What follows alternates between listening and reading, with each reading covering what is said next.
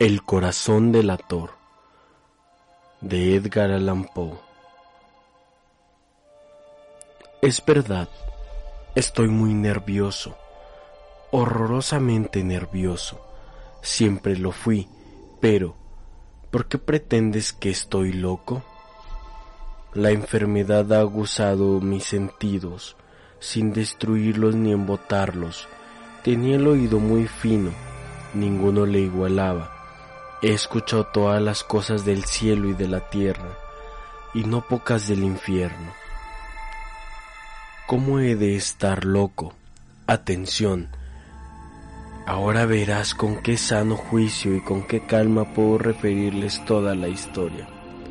Me es imposible decir cómo se me ocurrió primeramente la idea, pero una vez concebida, no pude desecharla ni de noche ni de día. No me proponía objeto alguno ni me llegaba ni me dejaba llevar de una pasión. Amaba al buen anciano, pero jamás había hecho daño alguno, ni menos insultarlo. No envidiaba su oro, pero tenía en sí algo desagradable. Era uno de sus ojos, sí, eso fue. Se asemejaba al de un buitre y tenía el color de azul pálido.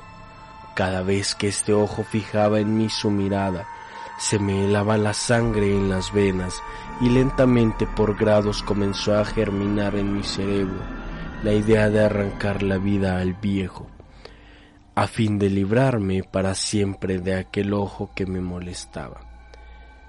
He aquí el kit. ¿Me crees loco? Pero advertí que los locos no razonan.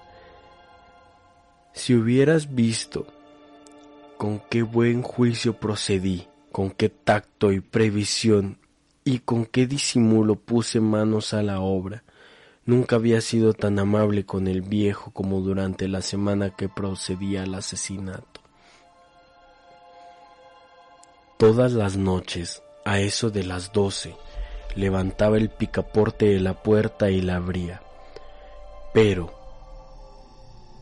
qué suavemente, y cuando quedaba bastante espacio para pasar la cabeza, introducía una linterna sorda bien cerrada, para que no filtrase ninguna luz, y alargaba el cuello.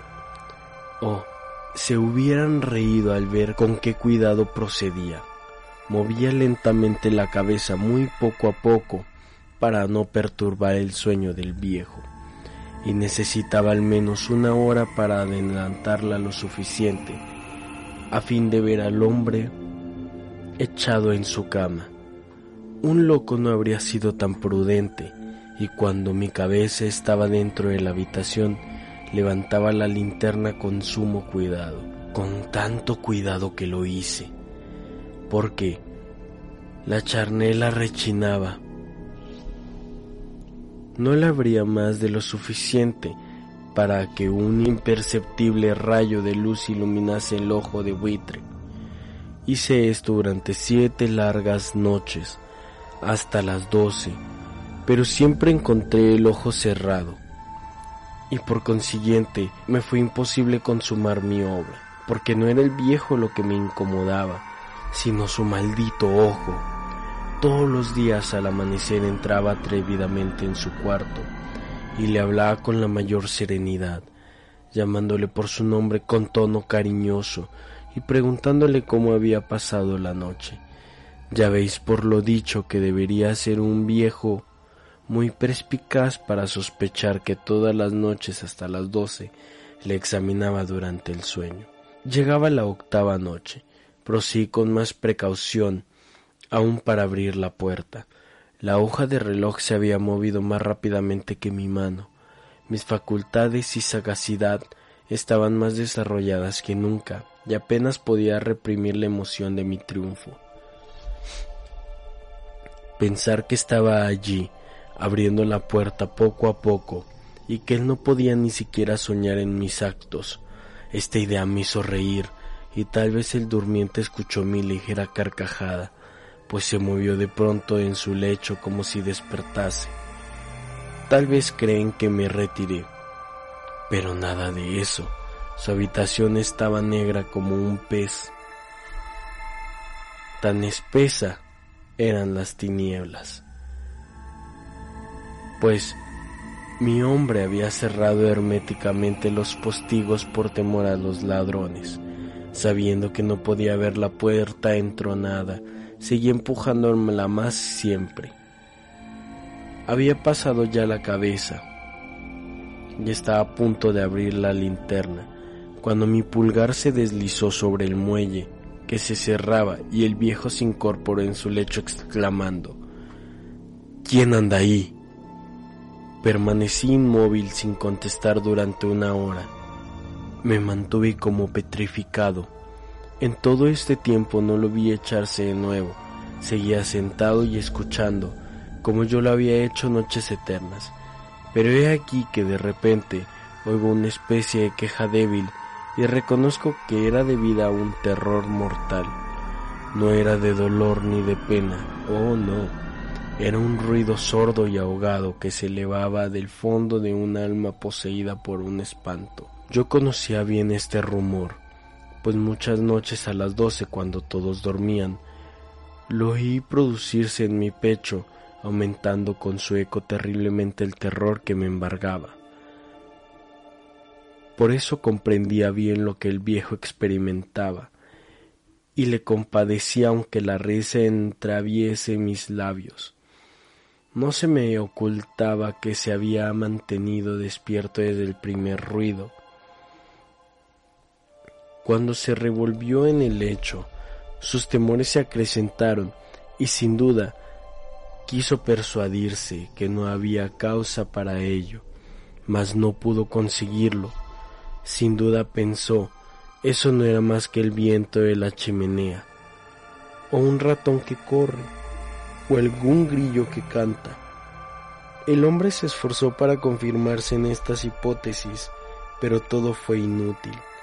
Era inútil, porque la muerte que se acercaba había pasado delante de él con una negra sombra, envolviendo en ella a su víctima y la influencia fúnebre de esa sombra invisible era la que la hacía sentir, aunque no distinguiera ni viera nada, la presencia de mi cabeza en el cuarto. Después de esperar largo tiempo con mucha paciencia sin oírle echarse de nuevo, resolví entreabrir un poco la linterna, pero tan poco que casi no era nada.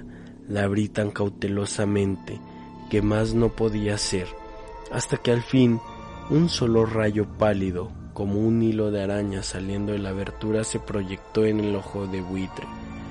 Estaba abierto, muy abierto, y no me enfurecía apenas le miré. Le vi con mayor claridad todo eterno, con su color azul opaco y cubierto con una especie de velo hediondo que heló mi sangre, hasta la médula de los huesos, pero este era lo único que veía de la cara o de la persona del anciano, pues había dirigido el rayo de luz como por instinto hacia el maldito ojo. No les he dicho ya que lo tomarás por locura, no es sino un refinamiento de los sentidos. En aquel momento, un ruido sordo, ahogado y frecuente, semejante al que produce un reloj envuelto en algodón, hirió mis oídos. Aquel rumor lo reconocí al punto, era el latido del corazón del anciano, y aumentó mi cólera, así como el redoble del tambor sobreexcita el valor del soldado. Pero me contuve y permanecí inmóvil sin respirar apenas y esforzándome en iluminar el ojo con el rayo de la luz. Al mismo tiempo, el corazón latía con mayor violencia, cada vez más precipitadamente y con más ruido. El terror del anciano debía ser indecible, pues aquel latido se producía como redoblada fuerza cada minuto. ¿Me estás escuchando atentamente? Ya les he dicho que yo era nervioso. Y lo soy en efecto, en medio del silencio de la noche, un silencio tan impotente, tan imponente como el de aquella antigua casa Aquel ruido extraño me produjo un terror indecible. Por espacio de algunos minutos me contuve aquí, permaneciendo tranquilo, pero el latido subía de punto a cada instante, hasta que creí que el corazón iba a estallar, y de pronto me sobrecogió una nueva angustia. ¿Algún vecino podrá oír el rumor? Había llegado la última hora del viejo profiriendo un alarido. Abrí bruscamente la linterna y me introduje en la habitación. El buen hombre solo dejó escapar un grito, solo uno. En un instante le arrojé en el suelo. Reí de contento al ver que mi tarea tan adelantada, aunque esta vez ya no me atormentaba, pues no se podía oír a través de la pared. Al fin cesó la palpitación porque el viejo había muerto. Levanté las ropas y examiné el cadáver. Estaba rígido, completamente rígido. Apoyé mi mano sobre el corazón y, la tuve aplicada algunos minutos. No se oía ningún latido.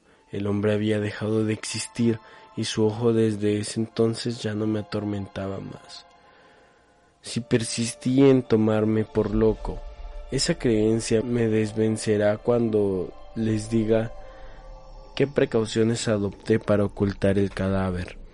La noche avanzaba y comencé a trabajar activamente, aunque en silencio conté las cabezas.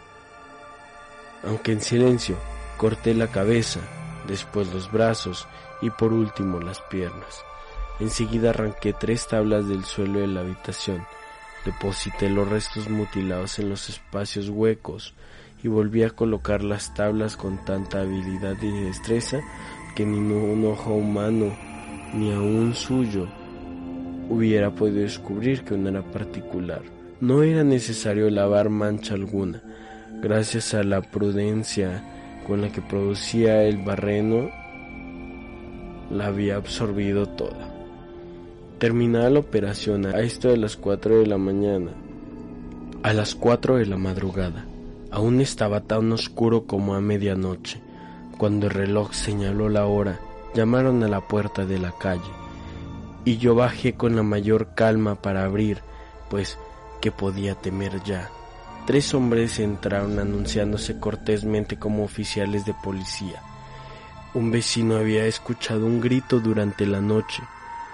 Esto bastó para despertar sospechas se envió un aviso a las oficinas de la policía y los señores oficiales se presentaban para reconocer el local. Yo sonreí porque nada debía temer y recibiendo cortésmente a aquellos caballeros les dije que era yo quien había gritado en medio de un sueño.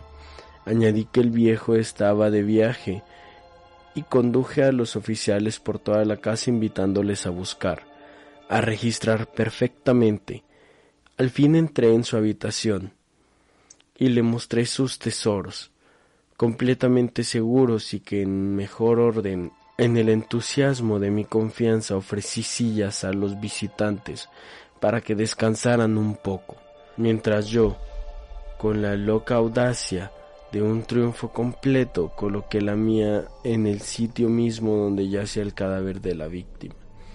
Los oficiales quedaron satisfechos y convencidos por mis modales. Yo estaba muy tranquilo. Se sentaron y hablaron de cosas familiares, a lo que les contesté alegremente.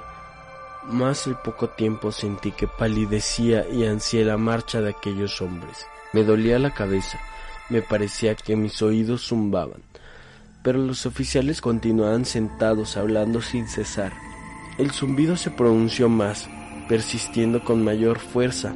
Me puse a charlar para librarme de aquella sensación, pero todo fue inútil y al fin descubrí que el rumor no se producía en mis oídos. Sin duda, palidecí entonces mucho, pero hablaba todavía con avireza, alzando la voz, lo cual no impedía que el sonido fuera en aumento. ¿Qué podía hacer yo? Era un rumor sordo, ahogado, frecuentemente muy análogo al que producía un reloj envuelto en algodón. Respiré fatigosamente los oficiales que no oían aún. Entonces hablé más a prisa, con mayor vehemencia, pero el ruido aumenta sin cesar. Me levanté y comencé a discutir sobre varias nimiedades en un diapasón muy alto y gesticulando vivamente más el ruido crecía, por lo que no querían irse aquellos caballeros hombres. Aparentando que me exasperaba sus observaciones, le di varias vueltas de un lado a otro de la habitación, mas el rumor iba en aumento. Dios mío, ¿qué podía hacer? La cólera me cegaba y comencé a renegar. Agité de una manera muy marcada los brazos, y los oficiales seguían hablando, bromeando y sonreían. ¿Sería posible que nos oyesen? Dios Todopoderoso, Dios Todopoderoso. No, no, oigan, sospechaban lo que sabían, todos se divertían con mi espanto. Lo creí y lo creo aún. Cualquier cosa es preferible a semejante burla. No podía soportar más tiempo aquellas hipócritas sonrisas. Comprendí que era preciso gritar o morir, y cada vez más alto. ¿Lo escuchaste bien? Cada vez más alto. Miserables, grité, no disimules más tiempo. Confieso el crimen, arrancad esas tablas. Ahí está, ahí está, es el latido del espantoso corazón del ator.